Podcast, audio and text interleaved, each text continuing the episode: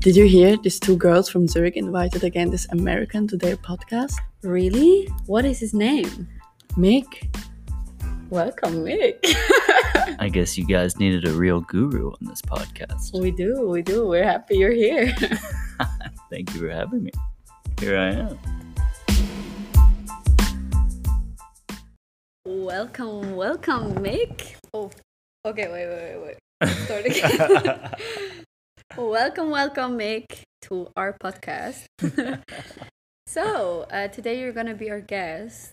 Um, it's just going to be me um, talking to you. Nora is not here today, but we're going to talk about men's mental health and a little bit about you and your experience and your way out. Let's get toxic. Let's get started. I have a lot of questions here in my notebook All that I would love to ask you, you know? Get ready. I'm ready. As ready as I'll ever be. Good. So I would love you to a little bit like introduce yourself first. Uh, yeah. Here I am. I'm Mick, back again. I'm still from the U.S. Still Nora's boyfriend as long as I know. I'm trying to keep it that way. Uh, yeah, and I'm gonna talk about all my trauma. Yeah, Let's do that- it. That's amazing. um, since you're being adopted, yeah. right? And you do not have the best like relationship to your adopted parents, as far as I know. Mhm. Would you like to share a little bit about this story so that people know a little bit of the background? You don't have to go deep, but like, Yeah, I wouldn't say it's necessarily bad. We're just very different people. Like hmm they 100% have provided for me everything I needed. They're my mom and dad, my adopted parents for sure. I was adopted as a baby, like straight after I was born. They adopted me uh, and raised me as like I'm their son, you know. And we're just different people. We have had definitely some difficult times in our relationship. Still do. Like we have a better relationship when we're more distant hmm to be honest. Mhm. And yeah, it's definitely been some bumps in the road. Like we're just very different people in some ways. Um, but they've always loved me like their own, and yeah, okay. yeah, it's just been some challenges. Um, do you know your real parents? No, I don't know anything. Soon to start finding that out though, but I don't know anything. Okay, so you weren't ready until now, and you're like, Yeah, I've 20 always. how much now? I'm 26. Okay. Um, and my adopted mom has always told me like if I want to ever know anything, like she'll tell me whatever. But I've always felt like pursuing that path is gonna create a bigger divide than I already have with my adopted parents because we've had definitely it's better now than it used to be, but we had some times where we were very distant.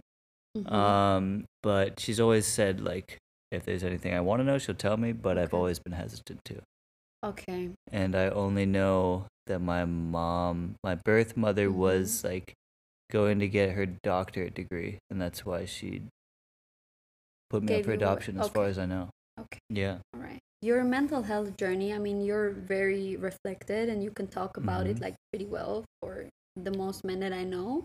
When would you say say that kind of changed for you? Like at what age you kind of got into mental health and like realizing and reflecting and working on yourself? I think it kind of started. Let's say maybe like right before the pandemic. It kind of started, Mm-hmm. but then it really like a lot of change happened where I was more determined to make real change in my life. Like a year ago, right about a year ago at this time. Um, I was in a previous relationship I was in for a couple of years, and that relationship and the pa- the place that she came from, the environment that she came from, made me. It opened my eyes to like different ways of living. Then I I came from like a part of the U.S. that's very conservative and does not talk about any of those things, and I had Mhm. never felt connected to that. Mm-hmm.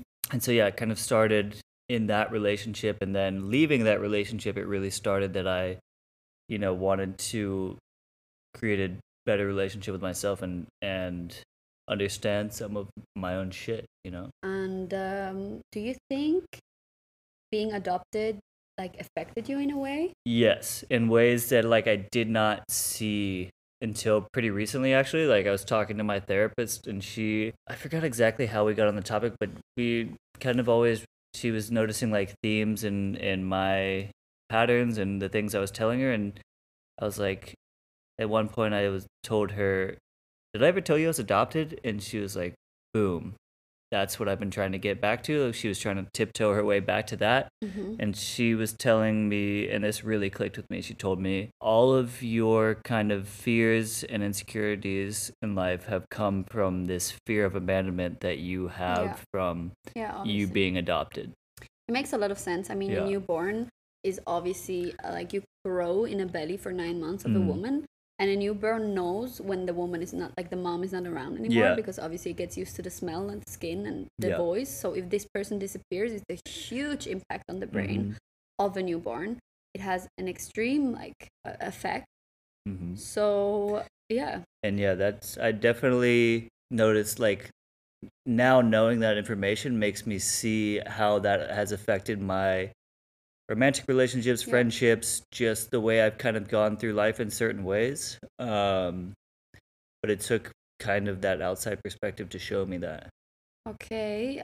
And in what way you think like it affects your relationship? Like what do you think is your insecurity? Hmm. It's the fear of abandonment, right? So I especially when I was in a darker place in my life when I was Mhm. struggling with my mental health, I would kind of attach myself to my romantic partner and like Mhm. try to be the best for them that I could be without really being the best for myself. And that is not like a healthy way. I, I would attach myself because I was afraid of losing them because I had like a low self worth, kind of. Mhm, Like I felt mhm. like everything, like I deserved the pain that I was in.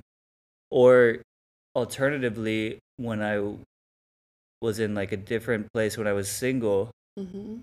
I would not like I would just have very casual interactions with women and Not commit. have more like shallow yeah. friendships because like I was like okay well now I've been vulnerable in relationships and putting someone before me has not like given me any value so So it was either completely not committing to one Mm-hmm. or over committing in a way and like trying to atta- like being Yeah. attached to them. Yeah, so either like- one or like one not- extreme to the yeah other. either it was me not standing on my two feet in a relationship or me just not Yeah. being vulnerable Yeah, or open and at just all. being kind of a fuck boy. Yeah, I get it. so I mom this is all your fault my mother wherever you are No. send me some money because No. I pay for my therapy oh, exactly. That was my question. When did you start therapy and what kind of therapy are you doing? I I started therapy five five or six months ago now. Oh, okay. Uh, So so, pretty recent Yeah, recent thing. Okay. Uh, I realized like shit, like my attachment to not just like people, but like my attachment to like smoking cigarettes, smoking weed, just like unhealthy behaviors I was doing in like a way that was kind of addictive and unhealthy for me, and I wanted to change that behavior. In And- what what well like addictive personalities, there's like many different kinds of addictions, right? Like Yeah. men tend to be addicted to sex or to drugs or Yeah, yeah, to yeah. sports or in any For kind of way. There's like And or job wise, like working. Yeah, like I'm someone who my whole life I've always been like someone who chased adrenaline. Like I like doing dangerous shit and I Mhm. like hmm that dopamine hit from that and that was like my escape. Yeah. And I realized that not this New Year's, but the New Year's before I was driving like I don't know how you do it in kilometers, at like 100 miles per hour down the road on a motorcycle and I was like, fuck. And I was kind of drunk and I was like, fuck, this is the only place where I feel calm Wow. Okay, and this yeah. is gonna fucking kill me if Yeah. I don't figure out how to like not do that. no, it's definitely that's definitely a way of getting addicted to the to the Yeah. adrenaline, right? Yeah, so Yeah. for me it was definitely an escape. Yeah, it was an escape for sure, and it caused me to like not be calm with myself, you know, because I was searching for that escape. Makes total sense. Do you think that there is a reason why you couldn't like I, I know many men that struggle with talking about their mm-hmm. feelings and their mental health with their friends or like for example with their yeah like their friends colleagues whatever i think women are way better in that than men do you think it's the way that you guys like grow up like nowadays or like in general men how they got it taught? do you think that has an impact So you're saying men now are more open about their mental health than in the I past? I think a little bit, yeah. Yeah. Because I mean, for example, you you go to therapy. Yeah. I know many men like both of my ex-boyfriends for example they were in therapy for a, a while Yeah. um what for sure also was me like in a way like sometimes pushing them to do it Uh, but i think it's just very healthy for everybody to have Yeah. experienced it if it helps you or not like at least you tried it because i think everybody or like the most people have some hidden things like pain or insecurities and especially men tend to not talk about it my Yeah. ex-boyfriends for example they tend to all their life like keep everything in and when they were in a relationship with me because i was very like digging deep and i'm someone Mhm. that like tries to fix things and like Mhm. open people i was constantly pushing them to talk about it Yeah. or like open up and then they started to start to get those feelings and start to think about it and Mhm. start to kind of process it you know and through i think men through relationships or through love in general they start to face it but before with their friends they maybe wouldn't yeah. they sure. don't talk that much about mental sure. health Yeah. Uh, and I yeah I grew up definitely an environment that we did not talk about any like mental health type Yeah. of thing at all. And I grew up in like a pretty masculine environment with a lot of very like strong men. So I wasn't ever vulnerable or Talking, expressing my yeah. weaknesses and I was always trying to me part of my like fear of abandonment was me trying to prove my worth. So I'd always like sh- try to prove my strength yeah into like in whatever situation or like my capabilities and things like that. So for sure, I was not like expressing, oh, I don't feel good today or anything. You know, I yeah was yeah and like I men tend to also uh, like internalize uh, that. yeah and like a, Yeah. a small thing like men tend to not cry a long Yeah. time they they tend to not like basically not cry at all and if they do For they keep it for themselves they don't share sure. it with their friends like most of the time because they feel embarrassed i mean there's statistics that show that uh, a huge like an immense amount of um, men are more suicidal than women Mm. Yes, and there's also a trend in like in today's day and age with young men that are very isolated yeah and don't very have isolated like strong friend groups or really Mhm, understand yeah. how to have a healthy relationship with a woman and stuff and things like that. Um, and yeah, I definitely until very recently, I internalized almost everything. Like never. I'm good at. I was good at talking to other people about their shit, but Yeah. I was never able to open up because I think I know actually that I spent a lot of time trying to convince myself that I was fine and there's nothing wrong, and so Mhm, that made mhm. my turmoil worse because I was not. I was like, oh, I can fix it. Like, yeah, I, yeah. There's no is- need. I'm to to strong. I can Yeah, fix it. I don't need. Nobody, needs to needs tell me anything. And meanwhile, I'm like dying inside. So You're like super and- depressed, and yeah, you're like, no, no, no, I'm fine. so- I just go party with the boys. yeah, yeah, yeah. and fuck a girl, and I'm good. Yeah, you know. hundred percent. Honestly, uh, it's funny that you said this about the friends because my the past few years I have been like into long term relationships, Mm. and they have definitely gave me uh, a lot of insight of men and their mental health or their group of friends and stuff and what i um, experienced with both of them is that uh, while i was with them or before i met them and while i was with them they unfortunately did not have a very supportive good friend group around them Yeah. they like they had like for example friends that wanted them to take drugs or they had Yep. friends that didn't want them to be in a relationship. So they were like ah you should better be single. Like then we Mhm. can go to boys trips or whatever you know? Or they were kind of like we broke up. Like they were kind of telling him like yeah just get kind of get over it you know? Like Yeah. let's go party and you're gonna Yeah. be fine you know? Like take take a line and you forget about her you know? So, Yeah, stupid shit like that.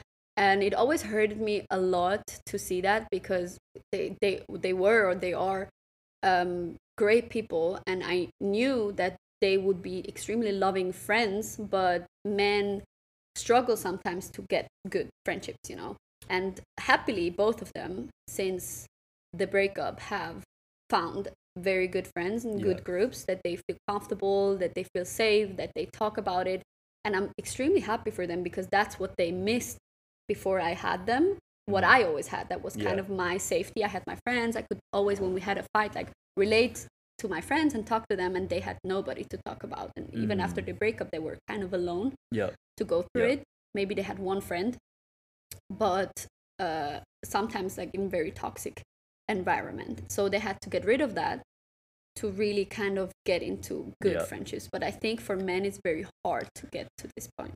Yeah, and you can have a you know, a huge friend group, but if you don't have anybody that you can be real with and that knows how to a man that knows how to communicate with you about your beyond the surface level things, Yeah. that's huge and that's something that I haven't had much in my life to be honest. Like I've had plenty of friends, but I mean growing up I had friends, I was always the youngest one Yeah. and we were bad kids. Like I, Mhm. we got into trouble. We did drugs. We did all Yeah, those kinds kind of crazy friends, shit. yeah. Yeah.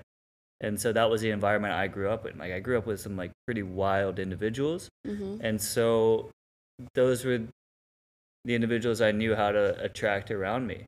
And a lot of before, you know, when I was in my younger Mhm. 20s and things like that, I was I I didn't know how to communicate with myself, much less talk to others about it. And so I think I always found it easier probably to talk to women about those emotional things, which I Yeah, think that's is what pretty my natural. experience is too. That they opened up, especially in rom- romantic relationships. They Yes, yeah. opened up, and that's why I also think men get in a way more attached than the woman Yeah. because the men find this most of the time only in the woman. Yeah. and, the woman has this like with many other people. You know, Yeah. this emotional connection with like talking and like opening up. Yeah, I have. I'd say I don't have many friends that I can really that are emotionally intelligent and aren't afraid to express it. Mhm. I think it's starting to change.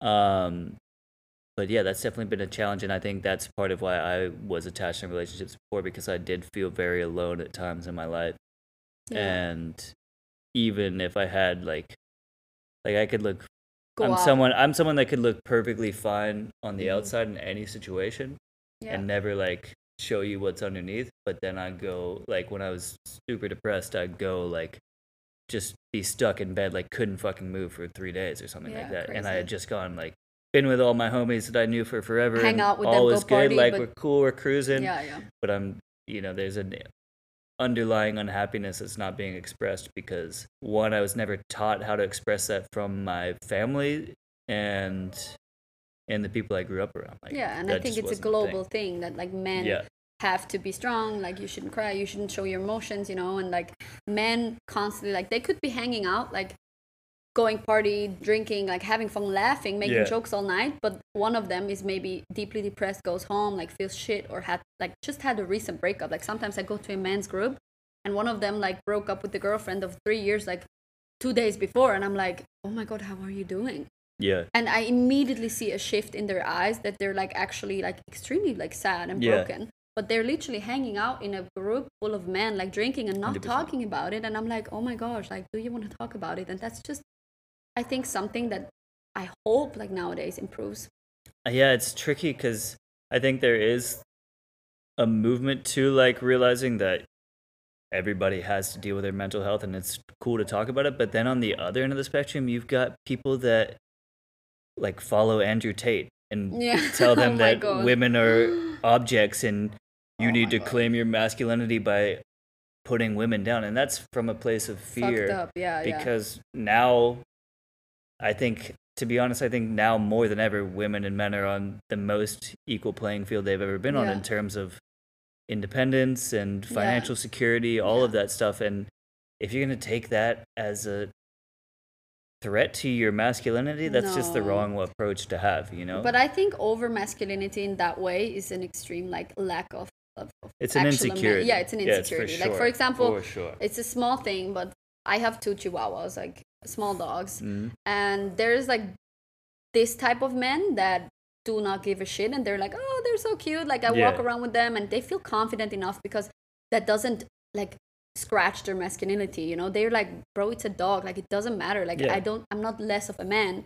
But then on the other hand there are men that feel kind of ashamed even though they maybe even love the dogs but in public they're ashamed to be Yeah. with them to walk with them or that people think it's theirs because it's not seen masculine enough. If it would be a For pit sure. with a chain around their neck they would be like oh great you know? But if it if it's two tiny dogs people are gonna think oh what a pussy. They're not masculine enough. Yeah you know so that is coming from a deep deep root of not feeling like you know that's an insecurity yeah yeah, because an any insecurity of them uh, any man that feels the need to prove his masculinity to anybody else with cars or yeah with, anything like, and whatever it any is, you know. medium like i used to be like that in terms of like wanting to be really good at sports or whatever Yeah. like lift heavy weights like Yeah, whatever Yeah.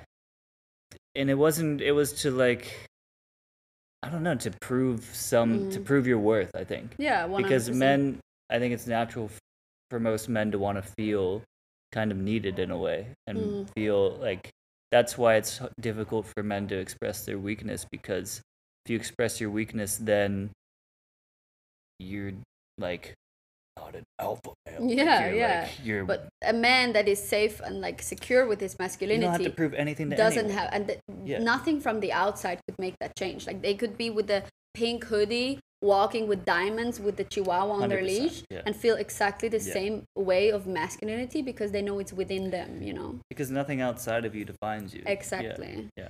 Um, do you think you have friends or like maybe you had in the past like experiences that you think you could be like even crying in front of them, like men friends? Did you ever cry Guy in front of a guy? have i ever cried in front of a guy friend no Crazy. no never Like imagine that. Like how cried. crazy is that? Like if you ask me if I have ever cried in front of my friends, like I could not like count tell you how many billions of times, you know. one guy friend i did cry in front of one Drunk? no no uh no not drunk heartbroken i think Yeah, but maybe but this was like, an older once. male who was kind of like uh he wasn't like a peer Okay. he was like kind of more uh, A mentor. uh just like an elder type Okay. figure you know Okay. um but no no guy friends have i ever but that's in front of. that's what is so crazy to me because i feel like also like again from my experience um they only cried when it was absolutely like heartbreaking necessary. Like for example they cried when we broke up but they would have never like before ever showed vulnerability you know? It's like they don't show it until they cannot hold it in anymore until it's like really like breaking them. But Mm.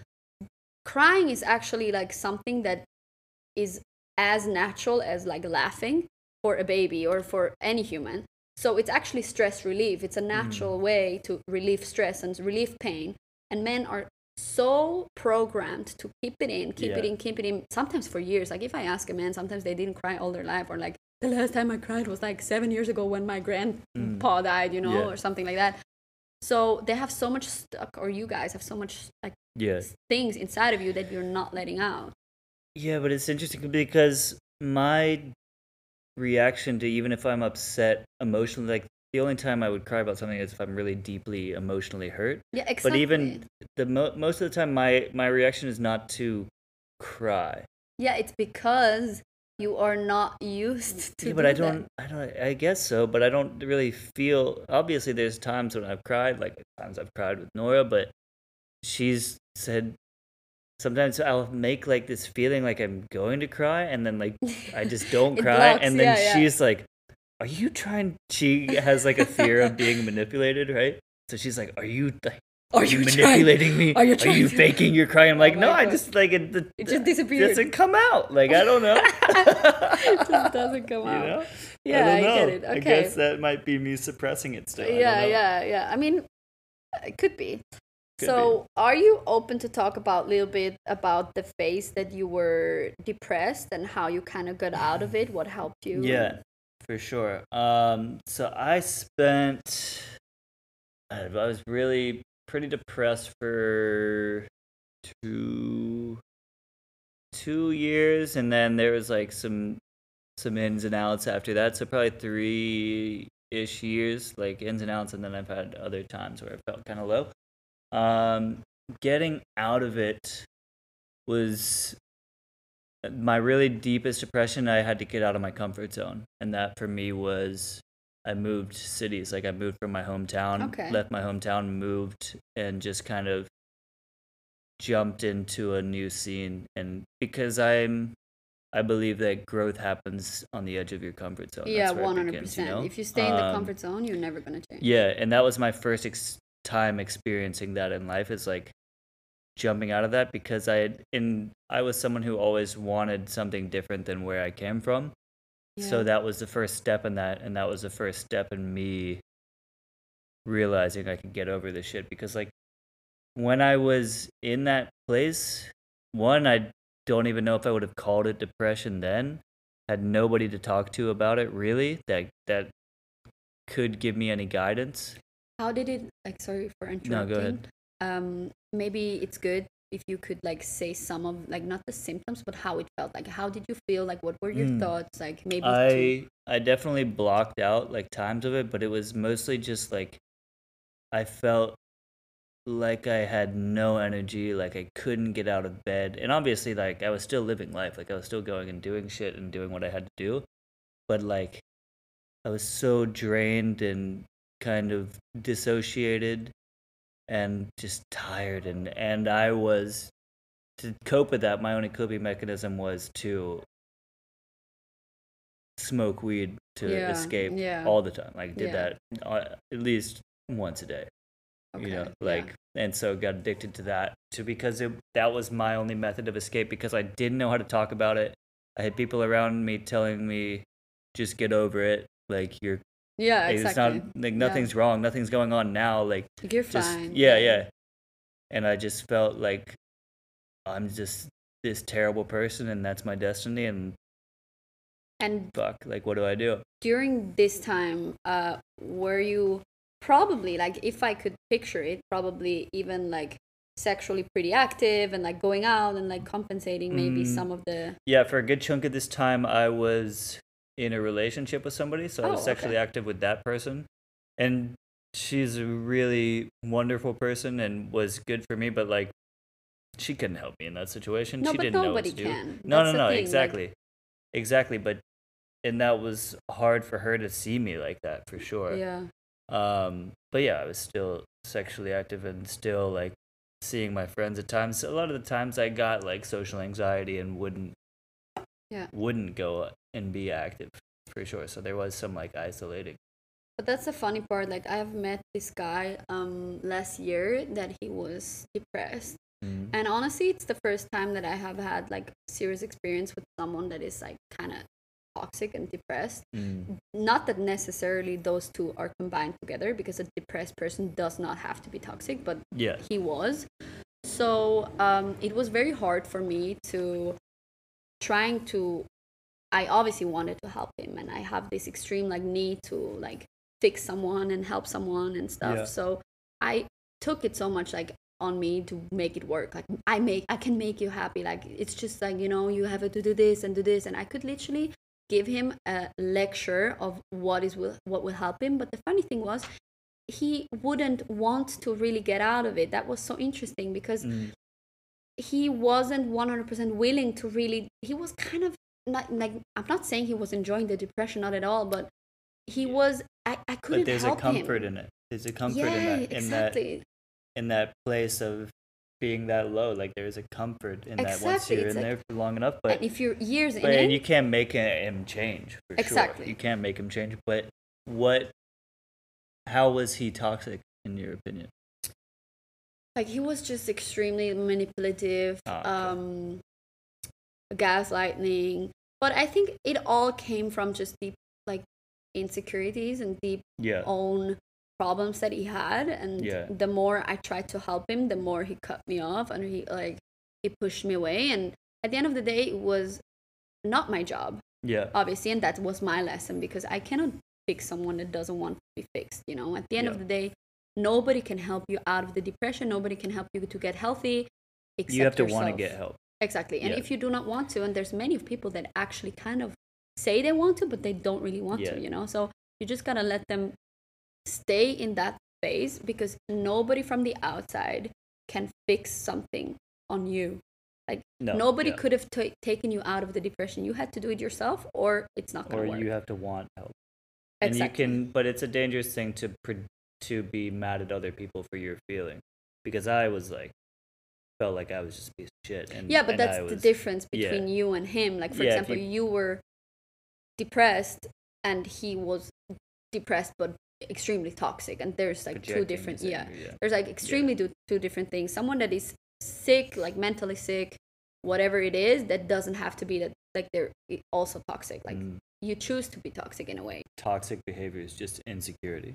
no 100% no yeah yeah yeah yeah. other people. yeah yeah exactly um what do you think about therapy like the therapy that you're doing do you think it helped you out like Yeah, it took some time. Um, I was fine. Like I had always been kind of skeptical about therapy, and you know, I heard yeah mixed, you know, Yeah. mixed opinions about it and things like that. And then I did it for a couple months and was like, ah, f- like, is this really getting to where I wanted to? Like, is it doing Yeah. something? And then I just stuck with it a little bit longer, and I realized I was having like some real insight into like study. I think it's very important to study yourself, and that's kind of how I have been able to find my a healthy relationship with myself is by studying my patterns and my behavior Yeah, and yeah. my own bullshit. yeah And she was helping me do that. My therapist was helping me do that. Um, and so I started to. Her insight was starting to come through to me. It took a few months, yeah and so then I was like, okay, this is getting somewhere. This is a valuable thing for me, and I'm just gonna keep doing it as long as I feel like it's valuable. You know? do you think like the addiction thing like i know many Mhm. men like like a big number that is addicted to some kind of things either it's drugs Yeah. or it's sex or it's party or it's uh gaming or like gambling like Yeah, yeah, yeah. betting money It's all the same shit, it's right? always the same thing an addiction is an addiction Yeah, like, but all of that's just wanting a dopamine hit. right? exactly exactly so do you And- think like like what got you a bit out of that mentality because you said you were addicted in a way and now you're like more conscious of it or yeah now i'm aware of that mind state because my me when i feel like a pull to something i get like very rushed and kind of fixated on whatever that thing might be. hmm and fuck for me that can be surfing like Yeah, it can yeah. just be Yeah, but that's a healthy way yeah right? no that's a because healthy that's way. that's the healthy addiction. the addictive mind state kind of exists for a reason in No, human yeah. biology. And i think we've kind of diagnosed it wrong in some ways. Yeah 100% but it's just wanting dopamine and and it's an understanding that you can get past that i think a lot of the ways that people have looked at addiction like in generations before us is kind of like people get diagnosed and for sure there are some people that are i'm sure like real addicts and cannot no of course yeah, cannot but- have to yeah. be fully sober and clean and have to deal with that thing and that's a different thing mine was an escape for Mhm. sure and i listened to this doctor um gabor mate who talks Mhm. about how all of all of your addictions are from an unresolved trauma and like an um a feeling of some need that was unfulfilled in your early childhood. Okay. Okay which is a lot of people's shit in general yeah right? of course yeah. But he's got a really interesting take on it like we've diagnosed these things as diseases whereas they're defense mechanisms coping 100%. mechanisms. And I think there's also healthy addictions. Like addiction make you also in a way like if it's a healthy addiction, if it's a sport addiction, like you can kind of like put it in a right direction. It doesn't always have to be negative. yeah You just have to be aware that you're still trying to compensate something. Like yeah if you jump from being addicted to drugs to being addicted to gambling and being then addicted to sports, it's a positive road, but you're still like escaping in a way. You know what I yeah mean? You, but an addiction in terms of a negative effect on life is and any time addiction is a problem is if it's hindering other parts of your life no, if you're even yeah, if yeah. it's even if it's your focus on you want to be an athlete and you're super focused on that and you're you get addicted to working out if that's getting in the way of you taking care of other shit in your life then it is a problem Yeah, but even- otherwise, obviously, it's not like yeah if you could but you gotta you gotta be able to manage that Yeah, I mean, you I gotta be feel able to like I manage am it. addicted to certain things, like one hundred percent. Like even me, even though I think I do not have an addictive personality, I I, I really simply do not have. But yeah even me, I get like I feel like sometimes addicted to like phases, like work phases. I get Yeah. extremely addicted or sports. Like Yeah. I couldn't like live without sports for a, a long time. I would get like yeah me neither. feeling like a bad Mhm. body image. Like I feel like less confident when I don't work out and stuff like that. So it is kind of, but it, but it's also normal. yeah Um, yeah, but the the therapy that you're doing, right, is also a Mhm. bit like kind of special. It's like yeah you work with your body also. Yeah, so my therapist is also, uh, I guess you'd call her a shaman. Yeah. So she kind of the way our flow usually works is we'll kind of go in, we'll just have a conversation. She'll talk to me about kind of whatever, wherever the topic leads, and mm-hmm. kind of wherever the conversation is directing to. She'll say, okay, she'll say, do you want to do a journey on this? And what she'll do is she'll, I'll like sit down or lay down, and I'll kind of meditate, get into a meditative place, and she'll guide me through a place where I go back to the first time that I had this feeling. Say, it's a feeling of abandonment, for example. Like, when's the first time that I felt scared of Okay. losing someone or something like that? Okay. And we'll, she'll say either the first or the most significant time that you can remember. So you kind of And then she'll- on it. Yeah, we work on that, and then she'll like bring that version of me back to me, and I kind of observe it from the place I'm at now in my life. Okay. And that kind of creates connections to see where patterns came from, and that okay. whatever it does. So it's not like only talking therapy. It's Yeah, like yeah. working with your body and Yeah. talking. Okay. And sometimes it is just talking. okay. Okay. But sometimes she'll say, "Do you want to like?" She'll kind of walk me through a meditation on it, which is an interesting approach. Cool. yeah. Okay. Nice to know. Guys out there, uh, if you want to have her number, send a message and Yeah. Mick will be happy For to, sure. to give I her give my therapist yeah. some business for sure. Um, Mick, what do you think uh, is a man's biggest insecurity in general? I think for men in general, it's the need to provide, to feel like they are able to provide for themselves and for if they have a partner, especially if they have a family, 100%. I think Yeah. it's feeling like that's like a traditional masculine role, right, as the Yeah. provider. Um, and I think a lot of men feel that's their biggest insecurity is if they feel like they can't really provide. And that doesn't mean money, that can mean Like it needed. can mean a multiple Like, things. Yeah, yeah, needed in like multiple kinds of ways. needed, To feel right? needed in Yeah. a way, yeah, Yeah. I think so. Um, just that shows kind of strength in a way. Do you think the fact that nowadays women are more independent and Mm. also money wise, like more like just more stable and stuff, do you think that has an impact on men feeling less needed?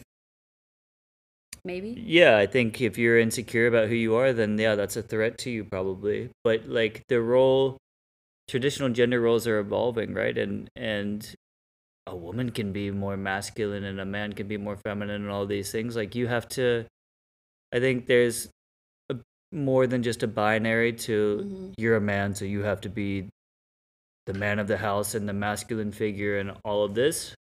And yeah, I don't know. I don't think it needs to, it doesn't need to threaten anybody.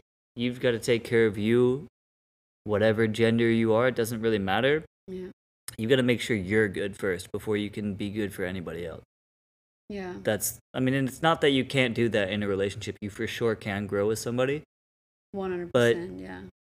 That's kind of an ego thing. And also, I think every relationship, like at least in my experience, has made me so much stronger and better. Like if I look back to, to my relationships, um, they teach me a lot. They made me a better person. Um, and whatever I know now, I didn't know back then. Yeah. Um, but what for sure I also like really, really realized through through them is that they really tend to like to feel needed. That's something I really Mm. experienced, and I'm constantly sharing with with with my friends or even with Mm. Nora. The fact that I was or I am pretty independent, like through my work and through my business and whatever I do, I I don't really need them in my life, like Yeah. financially. So but I am an extreme like princess in a way. So I kind of compensate that because they Yeah. cannot provide for me because they don't need to, and like Yeah. I also take a lot of my freedom. Like I- I don't give them a lot of security or like clinginess in a way, Mm. but I made sure that they constantly like through the fact that I am a, a princess in a way, or I like to be tr- treated that way. I was made like they were like for example, I loved every time that they were helping me with with moving or like with like for example, if I had uh, something that I need to be fixed in the house, they did it, or Yeah. if uh, like I need a new like lamp in my room, they they they did it like or they Yeah. drove me like for example the driving thing like they, I was always the passenger they always drove me everywhere and stuff and I think that kind of even though maybe they were annoyed by it sometimes because they always told me that it's a full time job to be with me.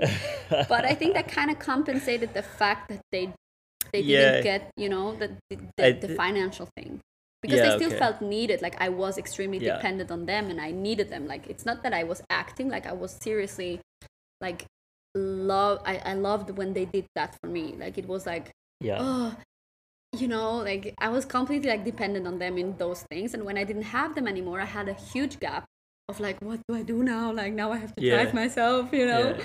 And, I yeah I think it's some of that is definitely ego. Like yeah the ego thing. it makes them feel good in it's way They- definitely some of ego, but like you should, man or woman should want a partner who stands on on the two feet with them. Not that you're carrying yeah the other well, half yeah, of your exactly. relationship. You should want somebody who's strong with you, so you guys can grow. You can help each other in your own strength, and you can grow a Mhm. strong relationship together. Like it shouldn't. There needs to be some. Obviously, it's different day by day, but you need to kind of be balanced in your strength and and be able to support each other, so that you can support like, yourself. i think it's important to say that relationships are not meant to be perfect or like connections are not meant to be perfect that's Yeah. also what i'm constantly telling you nora like Yeah, mistakes can happen and they should happen and fights should happen they even like show a lot of positive sides of it like Mhm. every fight has the, its reasons and its solutions you know so i think the key is not to not have issues and the key is not to not have insecurities or whatever but the key is working through them and like sticking with each other talking about it and Yeah. like but for that they both like both parts need to be vulnerable and both parts need to be able to talk gotta like, be able to be vulnerable. yeah, because if you sure. can't be vulnerable with your partner, you are not gonna be. then you can't be open with them. You're not gonna be able to have a deep connection, like really commit. real, yeah. Yeah, for sure. Hmm. Yeah. What do you think women most need from men in a relationship? Oof. That's a good question. Uh, honestly, like for me, I think for every girl, it's different things. But for me, it's a lot about um,